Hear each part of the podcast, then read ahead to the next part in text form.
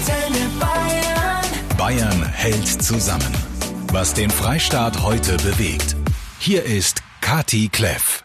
250 Neuinfektionen heute in Bayern. Damit haben wir laut Robert Koch Institut knapp über 42.000 registrierte Fälle und fast 32.000 überstandene Krankheitsverläufe. Die Zahl der Todesopfer im Freistaat 1799. Weltweit steigt die Zahl der Corona-Erkrankungen auf über 3,2 Millionen.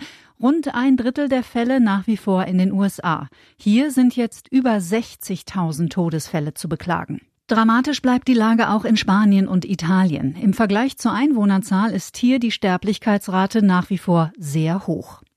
Laut dem Jahresbericht der Internationalen Energieagentur IEA führt die Pandemie zum stärksten Rückgang der CO2-Emissionen, den es je gab.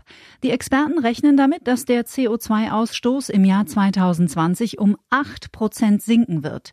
Mit diesem Rückgang sind alle Zuwächse der vergangenen zehn Jahre ausradiert. So der IEA Executive Director Fatih Birol im Gespräch mit der FAZ.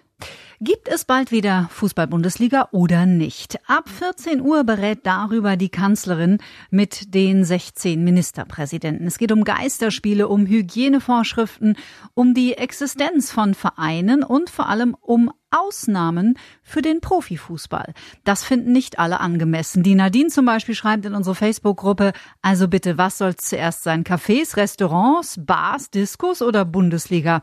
Sascha Roos aus der Antenne Bayern Sportredaktion. Ja, die Nation ist gespalten. Warum dürfen gut bezahlte Fußballer trainieren und spielen und Kinder momentan nicht mal auf eine Schaukel am Spielplatz? Mhm. Kann man verstehen. Die Bundesliga jedenfalls braucht Geld, viel Geld. Es geht um über 200 Millionen aus den TV-Rechten.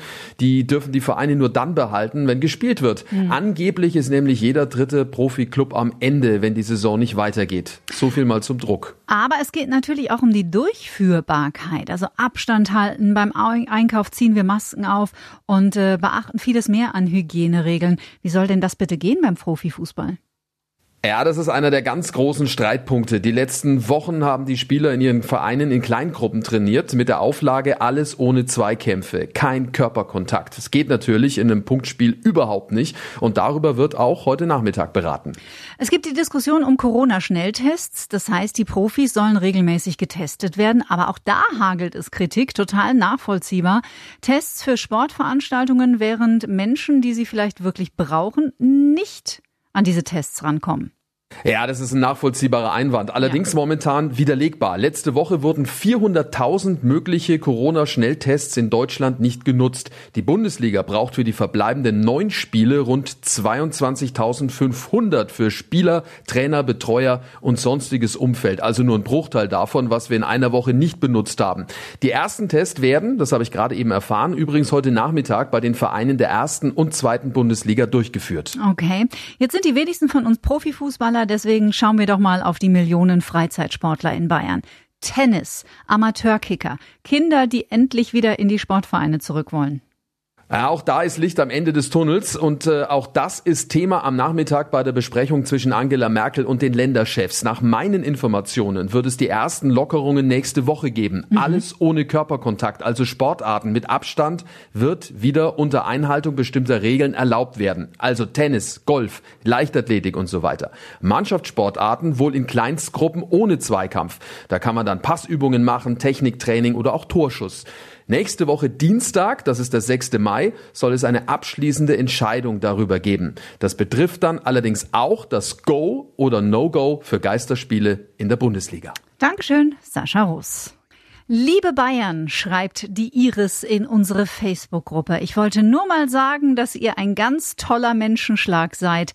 Auch wenn ich eine Westfälin bin, so folge ich euch so gerne auf dieser Facebook-Seite. Iris, du bist herzlich willkommen, auch aus Nordrhein-Westfalen im Freistaat. Ist doch wohl sowas von klar.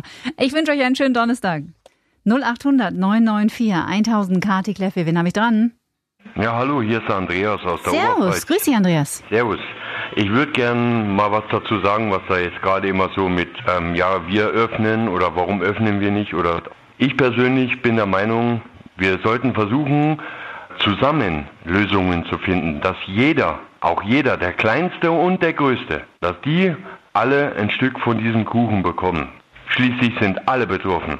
Absolut, Ich- absolut, ich, Andreas. Ich mit meinen drei Kindern genauso. Ich bin mit meiner Frau zusammen schon seit Ende März in Kurzarbeit, weil unsere private Tagespflegeeinrichtung zugemacht worden ist. Da hört man auch nichts. Man hört immer nur Pflegeheime und Krankenhäuser. Und warum hört man denn nichts von den Leuten, die da drin arbeiten? Die haben 24-Stunden-Schichten. Die sind nicht am Jammern. Und wenn man nämlich dann in Europa mal rumschaut, das Sozialsystem, unser Sozialsystem, ist immer noch eins der besten in Europa. Auch wenn immer wieder Leute gemeckert haben und gemeckert haben und gemeckert haben. Aber jetzt sieht man, dass in Deutschland das Sozialsystem funktioniert. Tag 4 der Mundschutzpflicht bei uns im Freistaat, auch für uns hier in der Redaktion von Antenne Bayern. Und ich weiß, dass alle Ärzte, Pfleger und Krankenschwestern mich jetzt laut auslachen. Aber hey, ich find's echt krass. Nennt mich bitte Weichei, ich halte das aus. Und ich rede jetzt wirklich nicht davon, in den Supermarkt damit zu gehen oder im Bus zu sitzen, sondern das Ding mal vier, fünf, sechs, sieben Stunden auf dem Gesicht zu haben. Also meinen höchsten Respekt, dass ihr diese Dinger ohne Murren jeden Tag seit Jahren stundenlang aufhabt. Und übrigens, so wie mir geht's gerade vielen. Hi, hier ist der Sven aus Nürnberg. Ich und meine Kollegen, wir arbeiten im Gartencenter und schleppen bei 30 Grad aufwärts Steine und Erden und wir haben dann, wir haben eine Maske acht bis zehn Stunden auf am Tag. Man ver- atmet ja nur noch verbrauchten Sauerstoff ein. Die Masken sind klatschnass nach der Arbeit. Es ist nicht mehr angenehm und es macht aggressiv. Da muss ein Experte ran, beziehungsweise eine Expertin. Michelle ist 24 aus Bad- Kissingen und sie ist von Beruf OP-Schwester. Michelle, hier ist dein Tipp Nummer eins. Es gibt ja auch Masken, die äh, Bänder haben, wo man die zubinden kann, die einfach nicht zu fest binden, dass es nicht so ein Beklemmungsgefühl auch entsteht, also dass die auch nicht einschneiden. Dann einfach unter der Maske ruhig atmen, dass man nicht eine Panik entwickelt. Es gibt ja auch Leute, die das nicht so mögen. Mhm, allerdings. Tipp Nummer zwei, den Mundschutz unbedingt wechseln. generell alle vier Stunden. Also so ist es vorgeschrieben. Nach vier Stunden ist dieser Schutz nicht mehr gewährleistet. Sobald der, der Mundschutz feucht ist oder halt auch wirklich durchnässt, muss man den einfach erneuern, weil halt dann diese Filterfunktion ist dann nicht mehr da. Und Tipp Nummer drei, ganz wichtig, draußen beim Sport hat das Ding im Gesicht nichts verloren. Wir hatten jetzt einen Fall, da ist ein älterer Herr Rad gefahren und ist umgefallen. Und ich habe gesehen, dass er so eine wirklich dicke FFP2-Maske auf hatte. Und ihm ist dann schwarz vor den Augen geworden und er ist umgefallen. Gott sei Dank nur in eine Hecke, also er hat keine Verletzung. Aber wirklich an alle, die draußen sportliche Aktivitäten machen, bitte keinen Mundschutz aufsetzen. Dann klappt's auch mit der Maske. In diesen Sekunden haben sich Sabine und Christian aus Dachau mit ihrer neunjährigen Tochter Christina verabredet. Sozusagen gedanklich und on air hier auf Antenne Bayern. Hintergrund ist der, das Mädchen ist seit fast sechs Wochen im Krankenhaus und darf seine Eltern wegen Corona nur einmal die Woche sehen. Und weil das so eine schwere Zeit ist für die drei, hatte Christina die Idee, jeden Tag um Punkt 13.30 Uhr das Radio einzuschalten und sich einfach vorzustellen, dass sich die Familie in die Arme nimmt. Und zwar jetzt. Liebe Christina, du sollst wissen, Mama und Papa haben dich wahnsinnig lieb und sie drücken dich im Herzen immer, immer, immer an sich. Haltet durch, bleibt gesund. In exakt 19 Minuten trifft sich die Kanzlerin mit den 16 Ministerpräsidenten. Thema natürlich die Corona-Pandemie und vor allem auch die Zukunft des Profifußballs. Wie soll's da weitergehen? Geisterspiele? Ist es überhaupt möglich? So ohne Körperkontakt? Sigi aus Regensburg, du wärst dafür, dass der Profifußball zurückkommt, weil? wenn man die spielen lässt und es und äh, es werden keine Tests für andere weggenommen, dass die wirklich testen können, könnte man ja auch sehen, wie sich das verteilt bei den Fußballern, ob da was passiert. Da hätte man mal überhaupt mal äh, wirklich statistisch was Genaues. Wenn die jetzt mal ein Wochenende spielen, das zweite, das dritte Wochenende und die machen Tests und es wären keine wichtigen Tests weggenommen für andere Personen, dann würde ich die spielen lassen. Weil man könnte ja dann sehen, äh, wie verbreitet sich das? Passiert was bei den Fußballern? Unsere Profifußballer sozusagen als Versuchskaninchen, ja, könnte man mal vorschlagen. Danke dir, lieber Sigi. Und dann geht's noch einmal um einen Anruf vom Andreas aus der Oberpfalz. Mit dem habe ich vor einer halben Stunde telefoniert und er hat unter anderem diesen Satz gesagt. Das Sozialsystem, unser Sozialsystem, ist immer noch eins der besten in Europa. Auch wenn immer wieder Leute gemeckert haben und gemeckert haben und gemeckert haben. Aber jetzt sieht man, dass in Deutschland das Sozialsystem funktioniert. Martin aus Karlshult, dazu möchtest du noch was anmerken. Ich habe gerade den, Herrn im, den Herrn im Radio gehört mhm. und möchte ihm wirklich nur beipflichten. Äh, meine Frau liegt seit letztes Jahr im November im Krankenhaus in Kipfenberg mhm. und macht gerade eine schwere Zeit durch. Und es ist wirklich ein gutes System, was wir haben. Du wirst nicht allein gelassen. Und ich möchte auf dem Weg auch die ganzen Angestellten in Kipfenberg im Krankenhaus, in der Reha-Klinik grüßen, besonders die Schwestern und die Therapeuten. Ihr macht sehr gute Arbeit. Besonders die Frau Beck, sage ich jetzt mal. sie ist eine wirklich liebe Frau und sie macht sehr gut alles. Also bin wirklich zufrieden. Die hat sich bestimmt sehr gefreut, Martin. Alles Gute für dich und natürlich für deine Frau. 30. April. Ach, was wir normalerweise um diese Jahreszeit tun würden, ha?